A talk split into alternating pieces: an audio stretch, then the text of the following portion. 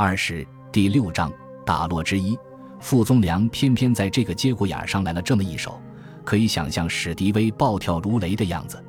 然而，远征军的中国军官们却很快松了一口气。傅宗良穿插进去以后，连连告捷，日军在整个胡康河谷南口的防御连根摇动起来。我很怀疑傅宗良这个违背命令的做法，和孙立人担任此战的指挥官颇有关系。虽然所有的记载都表明傅宗良是独断专行，这是因为第六十五团这一战中的奔袭和孙立人的作战风格太相似了。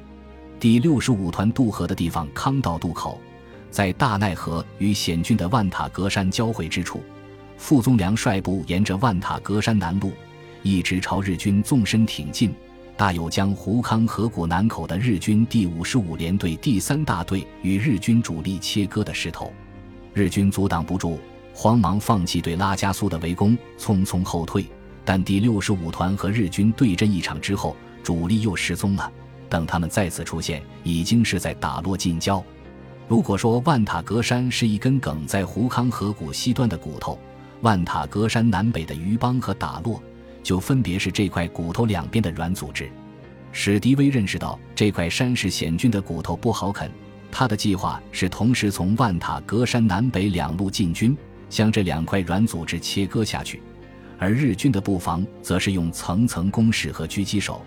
把这两块软组织变成两块滚刀肉，最大限度地迟滞远征军的进攻。然而，傅宗良的攻击却独出心裁，他没有去啃骨头。也不去碰滚刀肉，却试图从骨头和肉接触的地方一刀砍进去，把它们分开。傅宗良不是找借口回避进攻战，而是用了一个中国传统的兵法围魏救赵。他这一击正打在日军的软肋上，南线日军的防御立即就动摇了。这个主意不坏，但想到修改作战计划会引发史迪威怎样的雷霆之威，傅宗良的胆量的确够大。至少他把自己逼上了绝路。如果打不了胜仗，史迪威有枪毙了副团长的可能。可是，傅宗良还是按照自己的打法来打了。远征军是一支东方人的军队，日军也是一支东方人的军队。东方的战争该怎么打，或许还是东方人最明白。远征军中有人曾这样回顾傅宗良的穿插作战：傅宗良方案既定。便于一月六日命第二营营长窦思恭指挥所部，在康道占领阵地，守住渡口，保护渡河器材，搜寻警戒，直接归孙立人师长指挥。另领第一营为前卫团部，直属部队和第六连为本队，第三营为后卫，即从康道渡过大奈河，然后沿其南岸爬山过岭，挥刀开路，向打落秘密前进。因途中于一月九日在二十二路标处进行休整，并实施空投补给，遂使部队行踪被日军侦知。一月十一日下午，在空投场西边担任警戒的第三连前哨遭到日军一个排的偷袭，副团长即令第六连向西北方向一千一百七十六高地搜索。该连尖兵排长吴如刚在一条谷地里发现日军的足迹和粪便，因足迹到此为止。判断日军可能是从左前方小径上山去了，以致谷地足迹消失。连长邱中岳得报后即赶来侦查，见半山间出现猴群，正沿小路上山，遂尾随猴群上山。将近山顶，猴群纷纷上树。邱中岳观察猴群动向及四周环境，判定山顶有日军，遂令吴如刚排停在现地严密警戒，另派第一排向山后迂回。走在先头的两名侦察兵，刚由半山腰起身向山顶上爬，便遭到隐蔽在山顶上日军的狙击手射击，当场阵亡。连长令第一排占据半山腰断敌后路，并吸引敌人的火力，以便吴如刚排从右翼去包围山头的敌人。在迫击炮火力支援下，至十三日晨。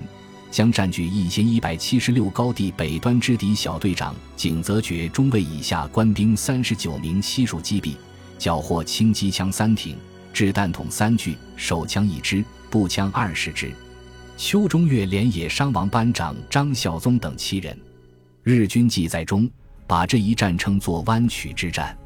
因为大奈河与百贼河河流之处恰好有一个大大的弯曲。景泽中尉指挥的是第三大队在这里派出的警戒分队，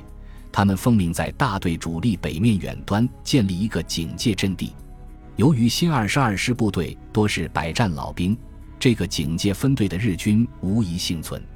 从缴获的报告看，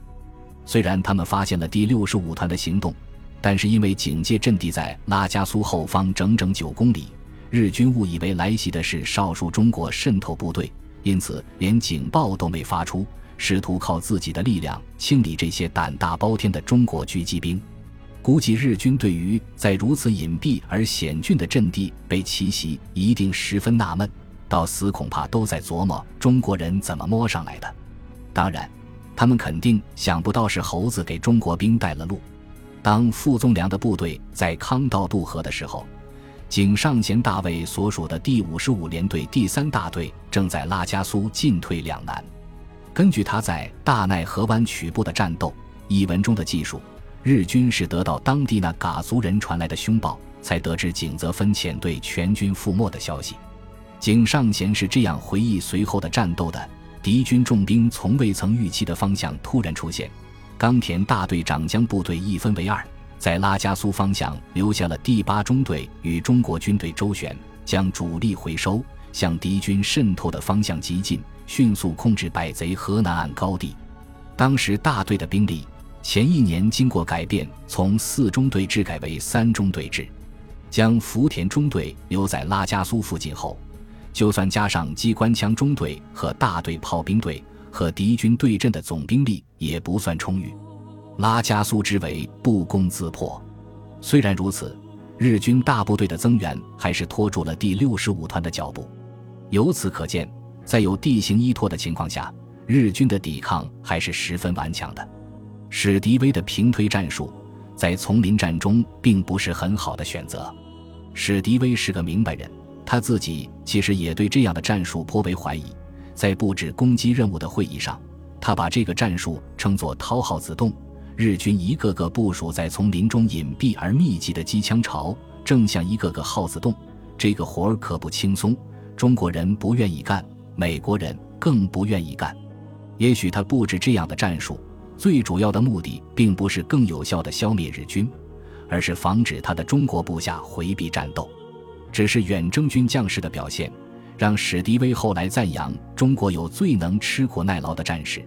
只要给他们合理的装备和训练，他们即使不能比美军打得更好，也至少不会比美国人打得差。不知道几年以后，在朝鲜长津湖畔被志愿军追得上天无路、入地无门的美国兵，会不会想起史迪威的这个评价来？信任的建立也是要有一个过程的，也是相互的。从余邦的孙立人到百贼河的傅宗良。中国人在用自己的战绩建立着这种信任，史迪威也在同样努力地建立着这种信任。新平阳小盆地上新修了一个小型机场，天天都有联络机在此起降，里面坐着情报员或联络官，有时孙立人等将领也会随机视察前线，